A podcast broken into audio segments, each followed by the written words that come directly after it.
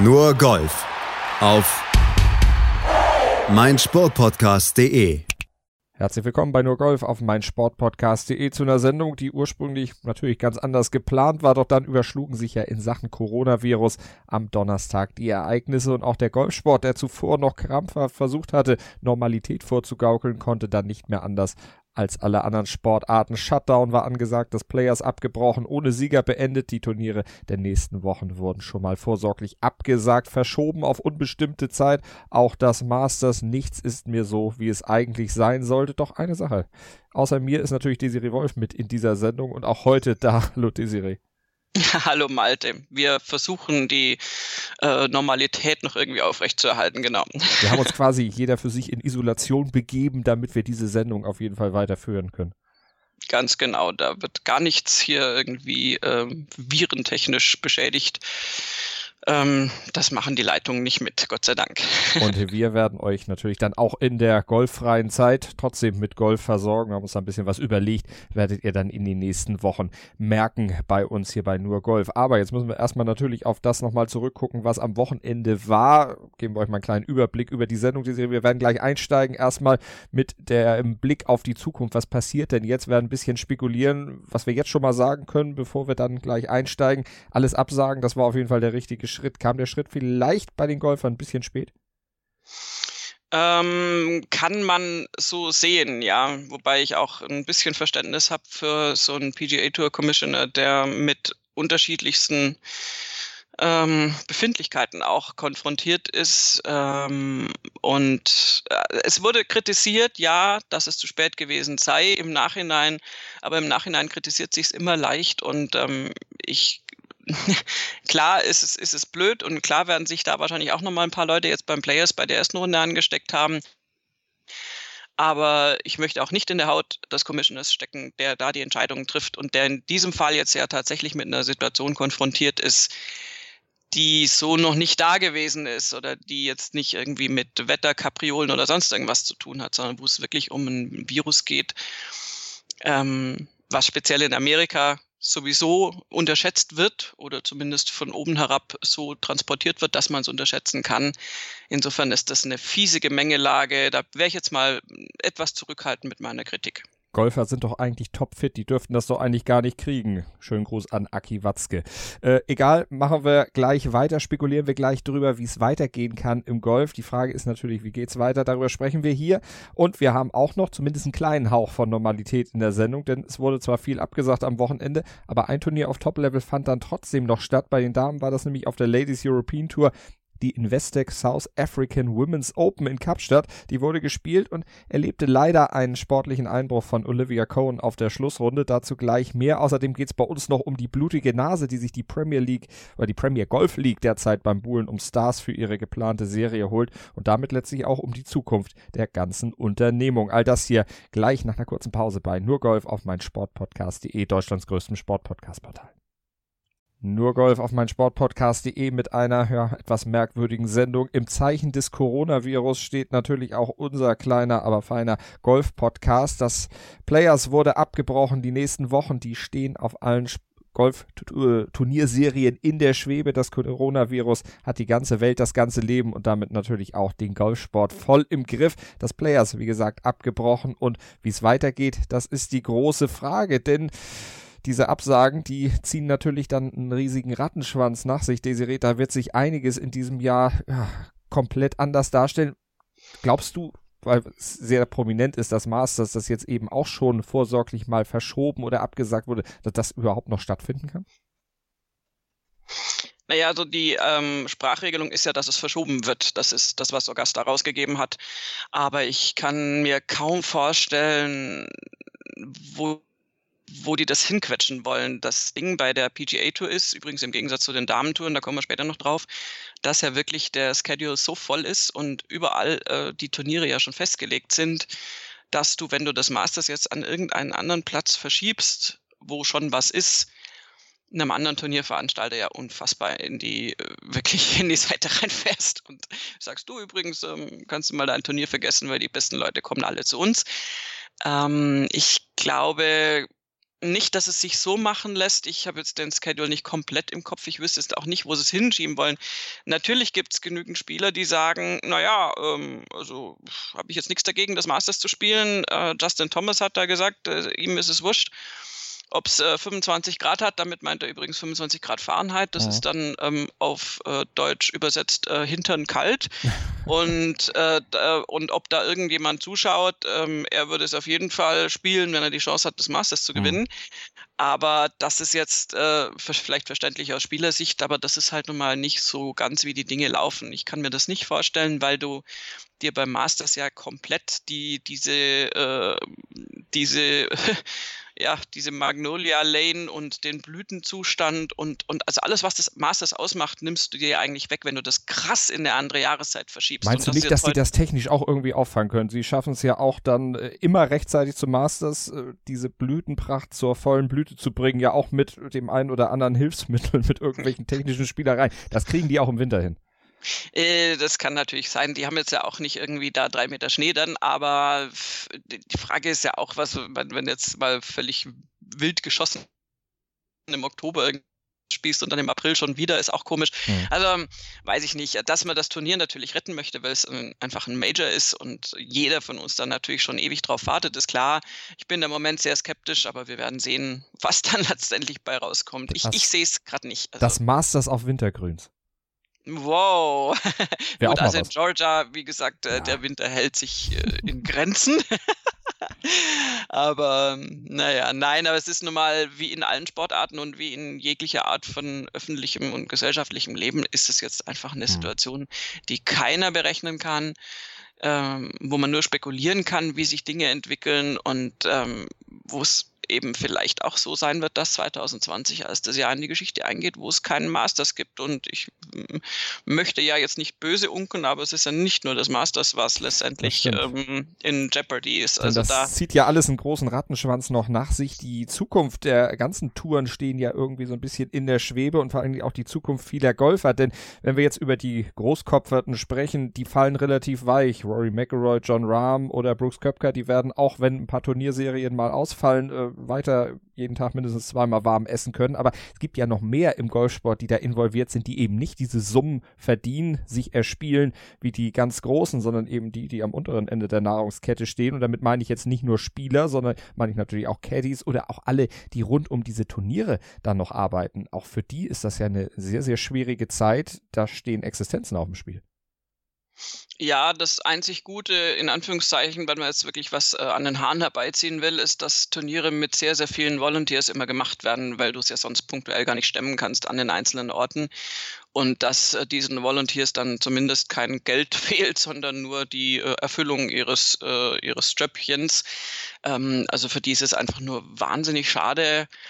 Ähm, aber es bleibt trotzdem ein Riesenstaff an jedem einzelnen Turnierort übrig, der natürlich dann äh, keine Arbeit hat. Und wir alle wissen, dass äh, du in Amerika da auch nicht sonderlich weich fällst, ähm, weil die Sozialsysteme natürlich auch so eher so semi sind. Und ähm, das halte ich für ein großes Problem, wobei das nun wiederum nicht den Golfsport allein betrifft, sondern ja wirklich ähm, äh, ganz viele Amerikaner, ganz, äh, wo den Golfsport äh, noch viel mehr aber auch Journalisten rund um die Welt, also auch da viele natürlich frei beschäftigt, die dann eben jetzt keine Möglichkeiten haben, ja, Sachen zu platzieren, Artikel zu verkaufen, zu kommentieren. Also das ist dann schon ein sehr, sehr großes Problem. Aber bleiben wir mal beim sportlichen Thema. Auch auf die Terminkalender wirkt sich das ja total aus, weil wir ja auch noch, ja, letztlich Plätze, Tourkarten vergeben müssen in diesem Jahr. Wie wird das geregelt, wenn die Saison gar nicht richtig zu Ende gespielt werden kann? Wer steigt auf, wer steigt ab?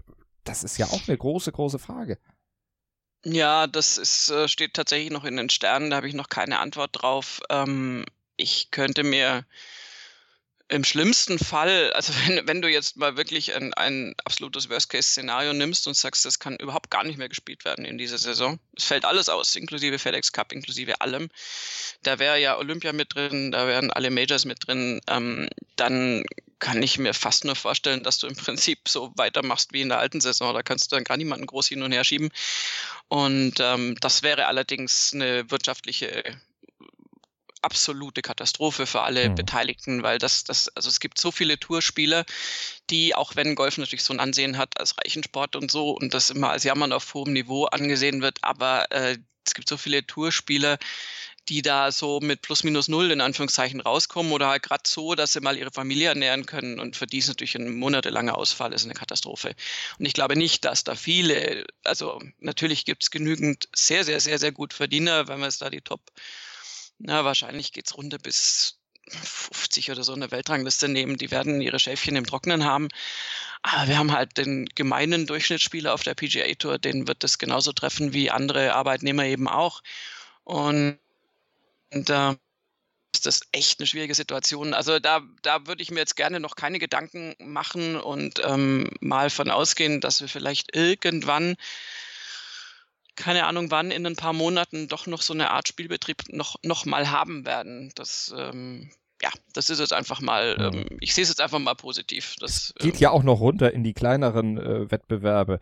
Äh, ehemalige Web.com Tour, die Corn Ferry Tour oder eben auf der europäischen Seite dann auch die Challenge Tour und darunter gibt es ja auch noch weitere Serien. Also das ist ja nicht nur bei der PGA Tour oder bei der European Tour oder bei den Damen das große Problem, sondern da gibt es ja auch noch diesen ganzen Unterbau, der dann eben auch entsprechend davon beeinflusst wird und auch den Überbau, den Ryder Cup, nämlich eigentlich das große Highlight in diesem Jahr. Auch da ist ja die große Frage, wie macht man das denn, selbst wenn er stattfinden kann in Whistling Straits dann Ende der Saison, also Ende September wer darf denn da überhaupt spielen? Gibt natürlich ein provisorisches Ranking. Stand jetzt gibt's da, aber das würde sich ja eigentlich bis August, bis Meldeschluss dann noch eigentlich noch ziemlich verschieben. Das wird dann auch sehr, sehr schwierig werden.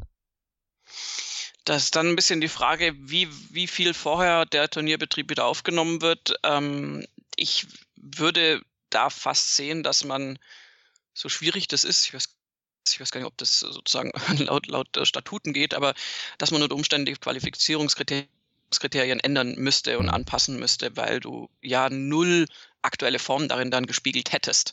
Und ähm, keine Ahnung, also wenn, wenn man das durchzieht, könnte ich mir sogar sowas vorstellen wie so eine Art Qualifikationsturniere weißt du, dass, mhm. dass du, dass du einfach den, den Bemessungszeitraum komplett anders ansetzt und vor allen Dingen würde ich als Captain sagen, gib mir mehr Wildcards, dass ja, ich das viel, viel mehr ähm, drauf abstellen kann, wer jetzt gerade in guter Form ist. Es ist ja auch eine Frage, wie die Spieler über diese spielfreie Zeit kommen. Das ist nämlich gar nicht so einfach. Ähm, Podrake Harrington hat gestern, glaube ich, ähm, auf Social Media was gepostet. Da hat er irgendwo ein paar Bälle ähm, auf einer Range geschlagen und hat ähm, aber buchstäblich, und er ist ja nun Role Model und Ryder Cup Kapitän und alles. Und er hat gesagt, ja, ja, mal ein paar Bälle auf der Range schlagen, aber ich kann mich gerade gar nicht motivieren. Irgendwie Lage ist schon sehr schwierig. So. Und mhm. ähm, also das ist ja klar und das ist ja auch, auch, auch Rory McIlroy hat zum Beispiel noch danach gefragt, ähm, wie, wie das dann jetzt ist. Ähm, ja, praktisch, ob, ob man auch, die haben ja so Trainingsgruppen auch, also jetzt, jetzt nicht offizielle, aber da trifft man sich ja mal mit dem und mit dem und das ist ja alles jetzt schwierig. Du müsstest da im Prinzip in die Isolation gehen. Das nehmen manche Spieler ernster, manche Spieler weniger ernst. Ein Paradebeispiel ist äh, übrigens der City Pan aus Taiwan, der der Einzige war, der das Players abgesagt hat, ähm, weil er gesagt hat, das ist ihm zu riskant. Ähm, er sagt, da ist einfach zu viel Coronavirus schon um die Ecke und da hängt man zu viel aufeinander rum. Gerade, und da hat er auch recht, ich meine, wenn du da die ganzen, ähm, das ganze Backstage mal anguckst und, und äh, die Essen und sowas, da bist du dichtest gedrängt, natürlich. Äh, Spieler aufeinander, übrigens auch mhm. Publikum aufeinander. Also das ist jetzt ja nicht so, dass man da mit einem Meter Abstand durchläuft und ähm, selbst dann. Und CT Penn war der Einzige, der abgesagt hat, wo man vielleicht noch irgendwie an, in dieser Sekunde, das verändert sich ja wirklich immer minutenaktuell zur Zeit der Einschätzung, vielleicht gedacht hat, naja, es ist vielleicht ein bisschen übertrieben. Also habe ich nicht gedacht nicht gedacht, aber könnte ich mir vorstellen, dass es viele so gesehen haben. Ähm, und äh, ja, dann durch die Absage hat er im Prinzip Recht behalten, außer dass natürlich alle, die angetreten sind, trotzdem ein gewisses Preisgeld noch bekommen haben. Bekommen haben, also so wirklich äh, genau das gleiche für alle und ich glaube 50 Prozent war das irgendwie von einem Durchschnitt. Und ähm, und CT Penn hat aber auch als erster dann hinterher getwittert, dass er in Florida ist und dass ihm das hier aber gar nicht gefällt, in Anführungszeichen, wie das gehandhabt wird.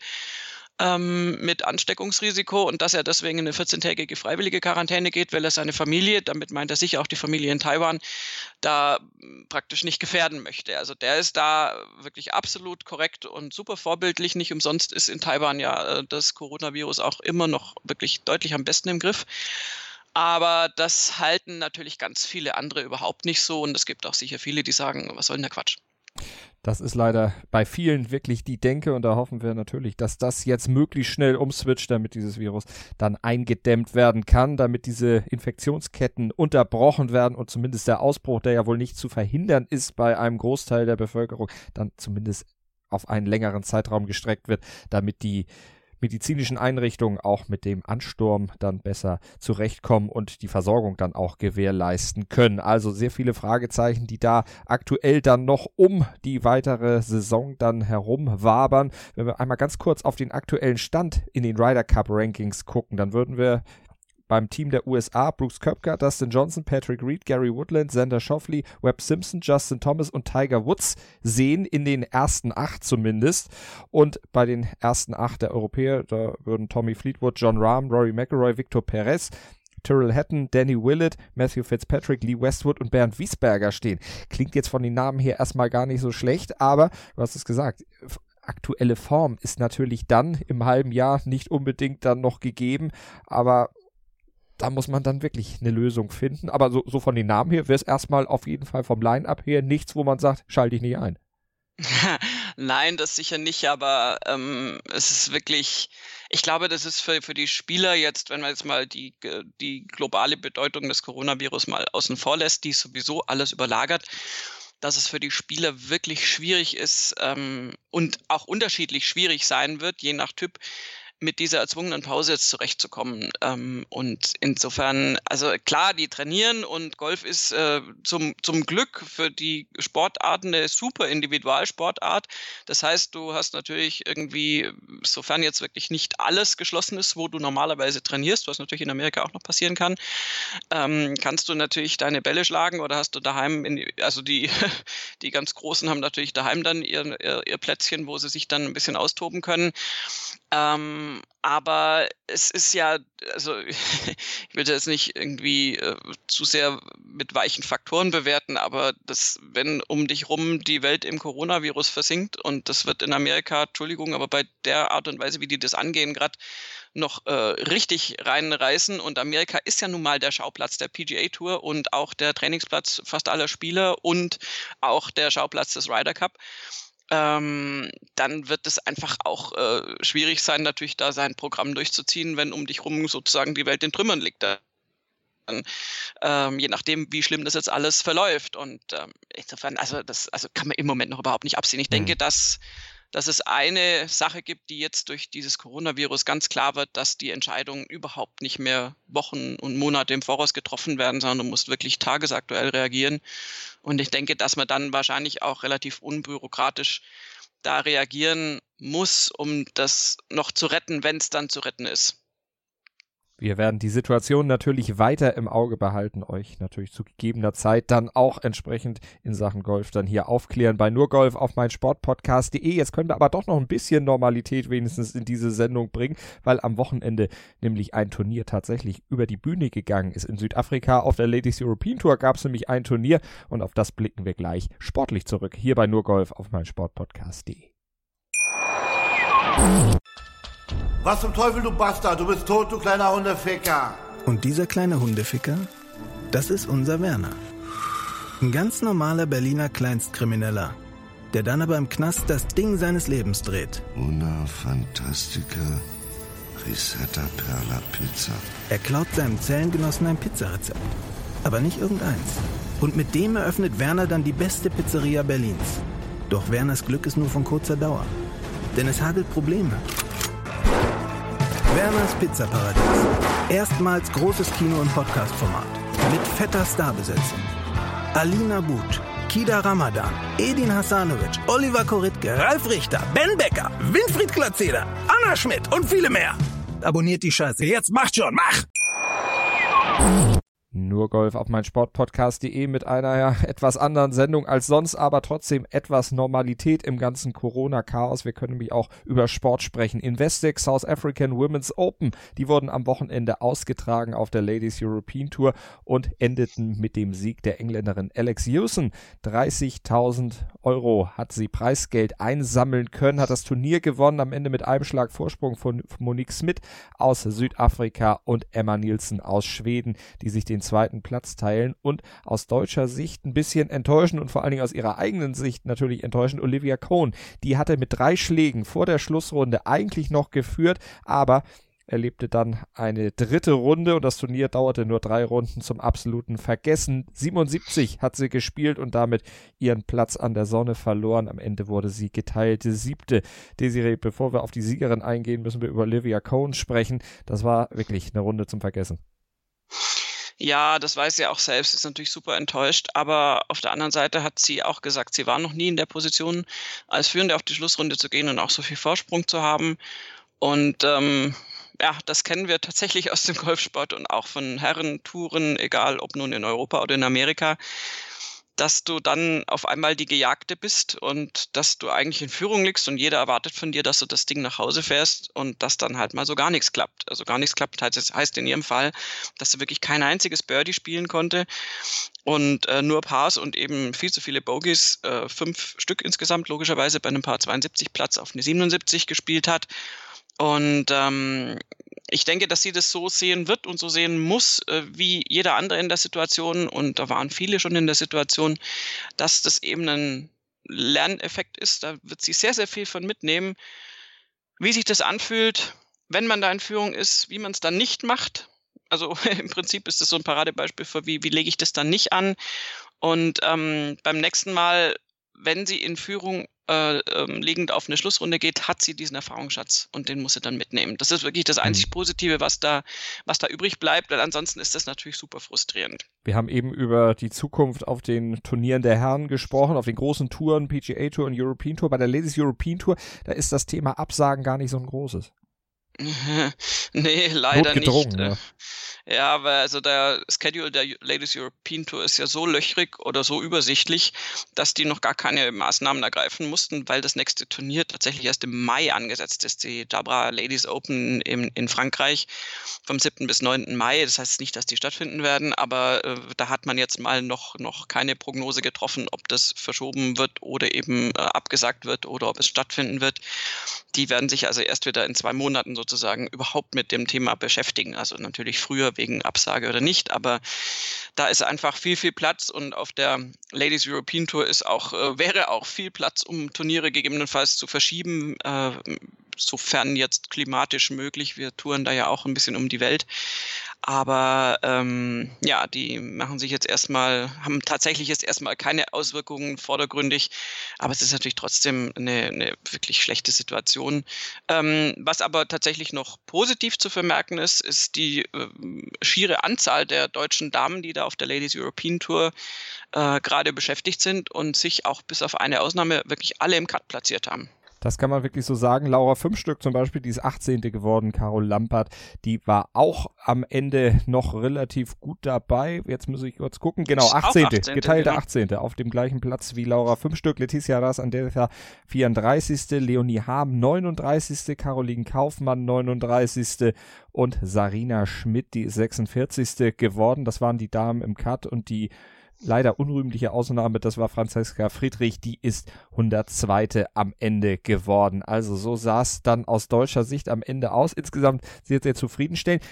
Wie bewertest du es in Sachen Südafrika? Richtig, dass das Turnier nicht ausgest äh, oder dass das Turnier nicht abgebrochen wurde? Es kamen Stimmen auf, dass gesagt wurde, ja, es war hier relativ sicher. Die Situation ist hier noch relativ überschaubar.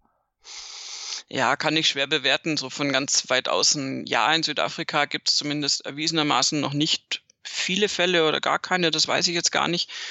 Ähm, wer von den Spielerinnen da jetzt was wohin schleppt, weißt du halt nie. Ähm, gut, die waren dann schon da. Also es ist, ist wirklich schwer einzuschätzen. Also das Gefühl ist da auf der Ladies European natürlich ähm, ein bisschen so, dass du so ein bisschen ab vom Schuss bist, was jetzt für Südafrika dann auch noch kontinental auch gilt und wirklich weit weg bist von allen Epizentren, die jetzt gerade äh, viral dann natürlich ganz besonders bedroht sind.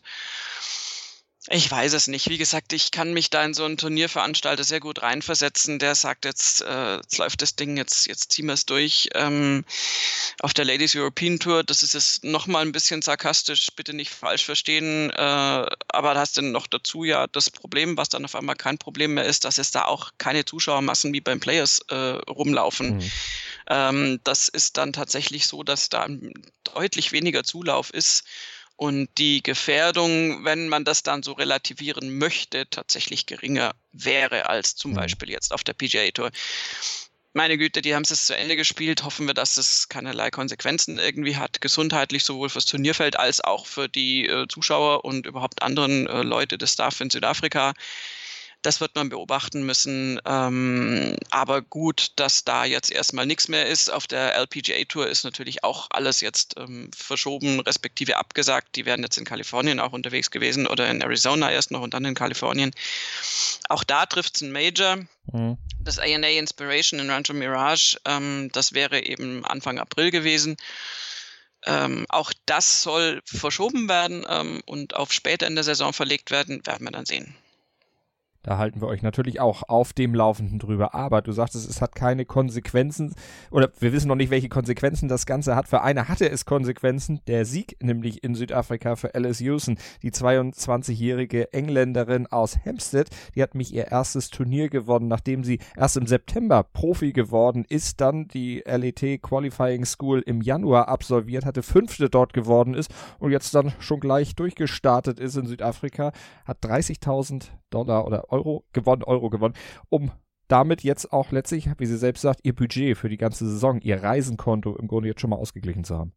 Ja, das ist natürlich total klasse, wenn du als ganz junge Spielerin auf die Tour kommst und das dann auch durchziehen kannst.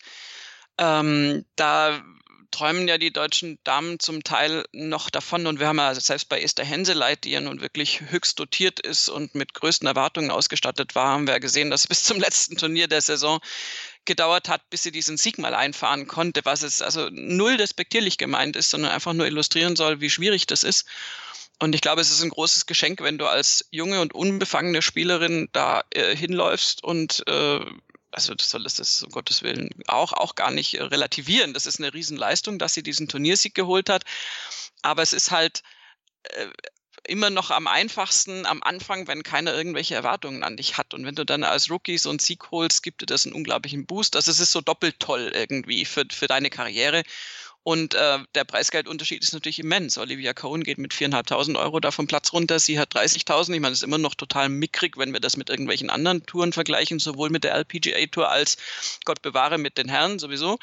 Ähm, aber es ist auf jeden Fall ein super Karriere-Kickoff und ähm, ich glaube, das wird sich auch in Zukunft noch positiv auswirken, diese Erfahrung schon jetzt gemacht zu haben werden wir auch natürlich im Blick haben, ihre Karriere. Ich denke mal, von ihr werden wir auch noch ein bisschen mehr hören, wenn es dann richtig weitergeht im Golf und dann eben auch bei uns hier bei Nurgolf auf mein Sportradio bzw. auf mein Sportpodcast.de die Normalität dann wieder Einzug gehalten haben wird.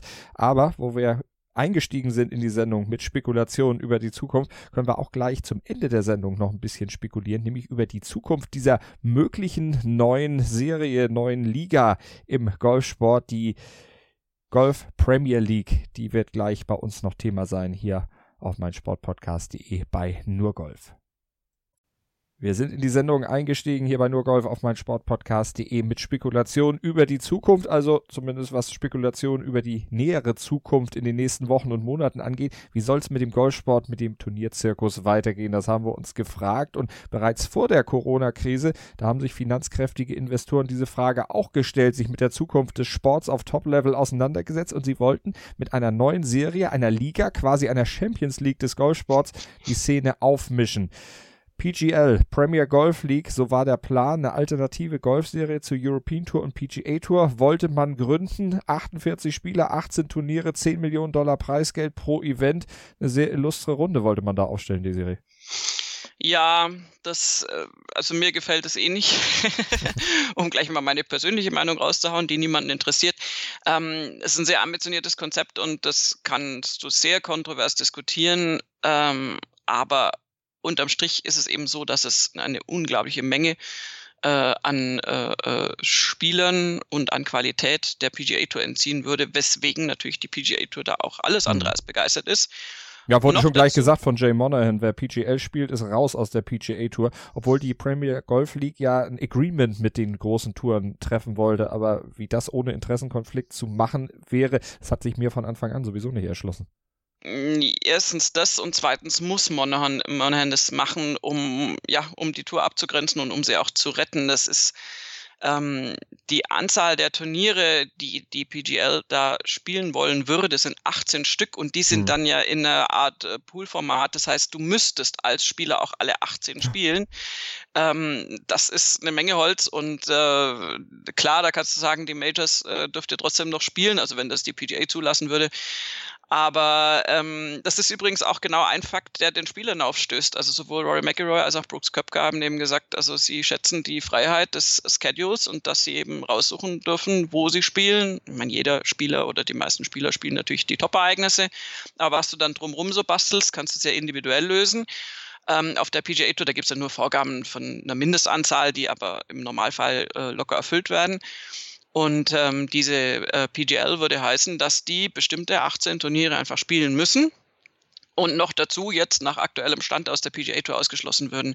Und mhm. Brooks Köpker hat das, ähm, also Rory sagt auch ganz klar, und dafür schätze ich ihn auch, ich weiß immer wieder, warum ich Rory McIlroy sehr gerne mag. es, es, tut mir wirklich leid, aber das ist, äh, hat nichts mit nicht neutral zu tun. Der Typ ist einfach jemand, der, der äh, ein Brain hat und das ab und zu auch benutzt und das ist äh, im Sport ja nicht immer der Fall bei allen.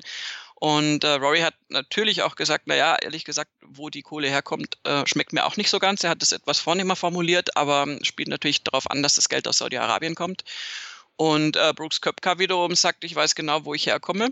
Ähm, der hat ja den ganz langen Weg über in Europa, über die Challenge Tour, mhm. European. Tour und so weiter gemacht, ist dann relativ spät erst auf die PGA Tour gekommen, hat da jetzt äh, eine doch ja ganz nette Karriere hingelegt, wie man so sieht. Und ähm, der sagt halt auch, wenn du jetzt die Top-Spieler aus der PGA Tour rausnimmst, ähm, nimmst du der Tour die, die Attraktivität und es gibt aber unter diesen 100, was weiß ich wie viel, 25, äh, natürlich viel mehr Spielern, die insgesamt PGA Tour spielen, gibt es einfach viele, die das Zeug haben, da durchzustarten. Und wie soll das dann funktionieren, sozusagen? Mhm. Ja, also du hast ja, ja. überhaupt kein, kein, keine Durchlässigkeit dann mehr von unten nach oben. Ich, ich sehe auch ehrlich gesagt diese, also da ist tatsächlich für mich auch so ein Ding, wie, wie willst du denn diese Spieler bestimmen, diesen Pool von Spielern, die diese PGL spielen? Also das ist ähm, aus meiner Sicht tatsächlich auch schwierig. Das wäre ähm, wahrscheinlich ähm, dann so eine Art Einladungsmodus. Man möchte die Besten der Besten zusammen haben und da würde dann wahrscheinlich entsprechend auch noch mit Antrittsgeldern gearbeitet. Also ich denke, wer 10 Millionen Dollar Preisgeld pro Event raushauen kann, der wird sicherlich auch dann mit Garantiesummen nicht so wirklich hinterm Berg halten können. Aber was bei Brooks Köpker natürlich auch noch eine Rolle spielen wird, wenn er nicht mehr PGA Tour spielt, keine Majors mehr spielen kann, dann sind ja die leichten Turniere weg für ihn, die leichten Siege. Ach, Malte. Ist doch so, hat er doch da, gesagt. Ja, ja, ja, natürlich. Aber ähm, wenn McElroy da nicht spielt, Köpker da nicht spielt, John Rahm jetzt ja auch gesagt hat, da spiele ich nicht, weil ich bin äh, mit der PGA Tour sehr zufrieden, das ist irgendwie eher meine Welt, das finde ich besser, das möchte ich weitermachen. Das sind drei, nicht nur die ersten drei der Weltrangliste, sondern es sind drei, die auch noch recht jung sind und sicherlich auf Jahre, vielleicht sogar Jahrzehnte hinaus im Golf noch eine Rolle spielen. Wenn die schon sagen, machen wir nicht mit, das färbt natürlich natürlich auf die anderen dann auch ab, die da noch kommen. Kann denn dieses Projekt überhaupt laufen? Ich hoffe nicht, ganz ehrlich, weil ich es nicht gut finde und ähm, weil ich äh, ja diesen Aspekt, den jetzt Köpke auch betont und da hat er völlig recht und den hat Rory auch schon ähm, ansatzweise angesprochen, dass du eine Tour, die in, in gewisser Weise ja äh, sich um alle Spieler kümmert, also die, die letztendlich ähm, ein großes Gefüge ist, sagen wir es mal so, große Familie ist jetzt schon wieder ein bisschen übertrieben, aber ein großes Gefüge ist, ähm, und, und sehr ausgeklügelt äh, festlegt, äh, wer aufsteigt, wer absteigt und so weiter. Es ist klar, ähm, eigentlich nicht torpedieren darfst mit einem Konzept, was nur auf Geld abstellt und nur auf punktuellen Ruhm. Davon abgesehen, äh, das ist ja das, was du vorhin auch meintest mit den Majors, äh, dass, dass das Köpker auch, auch gesagt hat, ähm, äh, das gibt große Ereignisse, also so wirklich natürlich äh, Peaks wie Ryder Cup, wie President's Cup. Aber das willst du doch nicht jeden Tag. Also das, das kann ich mir nicht vorstellen, weil, weil ja klar, also die, diese Normalität der PGA Tour ähm, hat ja auch was, äh, was, was schön langweiliges, in Anführungszeichen. Das heißt nicht langweilig, aber der normale PGA Tour Spieler, wenn wir es mal von den Top-Größen absehen, muss sich ja da seinen Lebensunterhalt verdienen. Und ähm, das abzuwerten an sich ist schon mal sehr schwierig, wenn du da die besten Spieler rausziehen würdest das Konzept der PGL war ja eh nie, dass die PGA Tour dann sagt, übrigens, dann seid ihr hier weg. Das ist im Prinzip auch schon fast ein Todesurteil. Es gab aber dann schon eine Phase, wo äh, auch natürlich Sportreporter gesagt haben, na ja, also wenn das große Geld dann lockt und sobald da einer von den großen Berühmten hingeht, äh, kommen die anderen hinterher. Die wollen sich mit den Besten messen. Hm. Insofern ist da jetzt diese diese äh, Häufung der, der Top 3 der Weltrangliste jetzt eine ganz wichtige Aussage. Und ähm, ich bin gespannt, wie das weitergeht. Kann es denn vielleicht auch zu so einem Event werden, entschuldige, wenn ich dir da ins Wort falle, aber wo vielleicht dann auch die Älteren dann einfach sagen, ich sage jetzt mal so, die, die kurz vorm Wechsel von der PGA Tour vielleicht auf die Champions Tour gehen und sagen, oh, warum soll ich Champions Tour spielen? Vielleicht spiele ich lieber diese Serie, da gibt es richtig gut Asche, so Phil Mickelson oder so. Ja, aber das ist jetzt halt einer. Also ich meine, du musst auch gucken, das, das musst du ja verkaufen, das Ding, um, um die Kohle überhaupt ausschütten zu können. Klar haben die davon äh, im Überfluss, aber ähm, ich glaube, das was, was diesem Ding äh, der, das Genick bricht, ist das Konzept mit dem verpflichtenden Spielen von so und so vielen Turnieren, mit diesem Pool.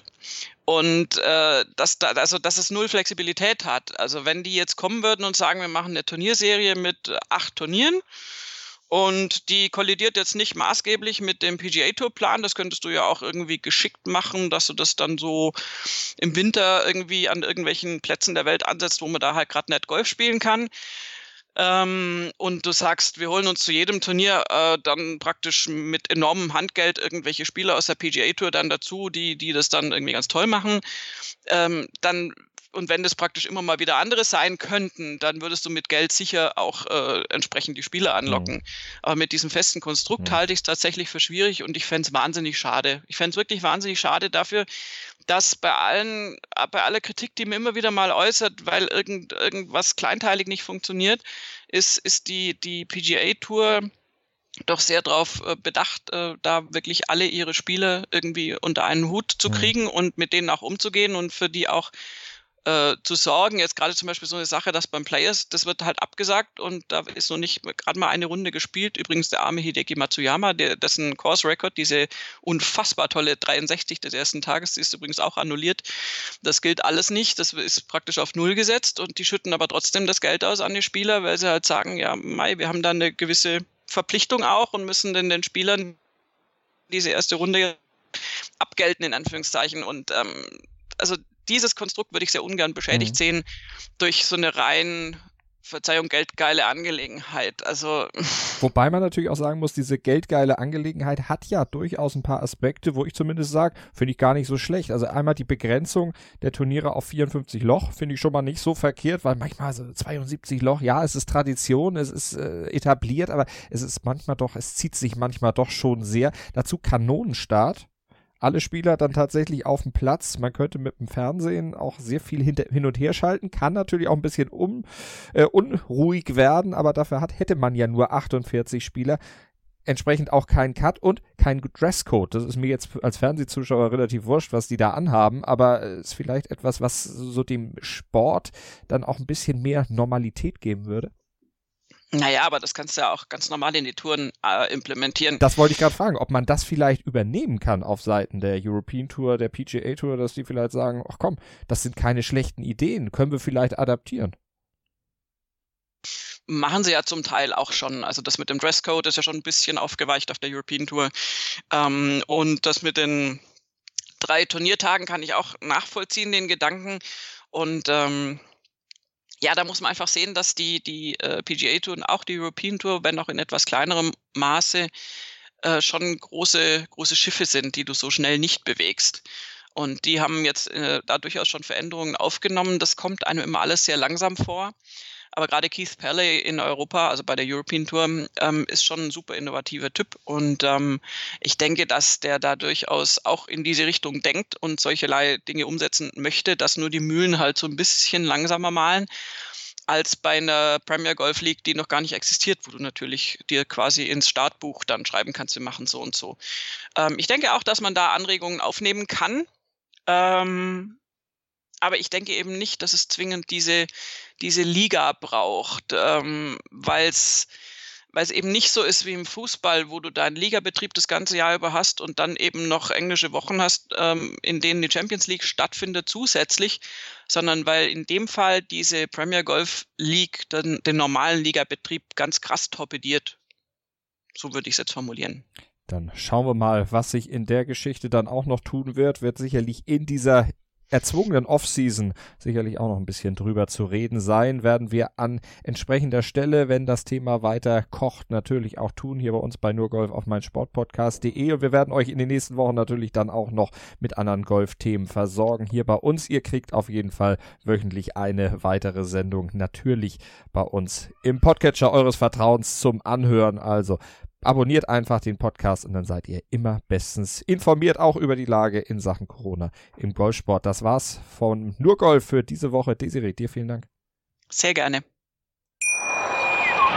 Ich habe mich natürlich schockverliebt, weil die war wirklich ganz, ganz klein. So begann die Mensch-Hund-Beziehung zwischen Christina und Tierschutzhund Frieda. Und wie es danach, nach dem ersten Moment der Verliebtheit, so weiterging und welche Klippen es danach zu umschiffen galt, das hört ihr in der neuen Ausgabe von Iswas Dog, dem Podcast für harmonische Mensch-Hund-Beziehungen. Iswas Dog mit Malte Asmus. Überall, wo es Podcasts gibt.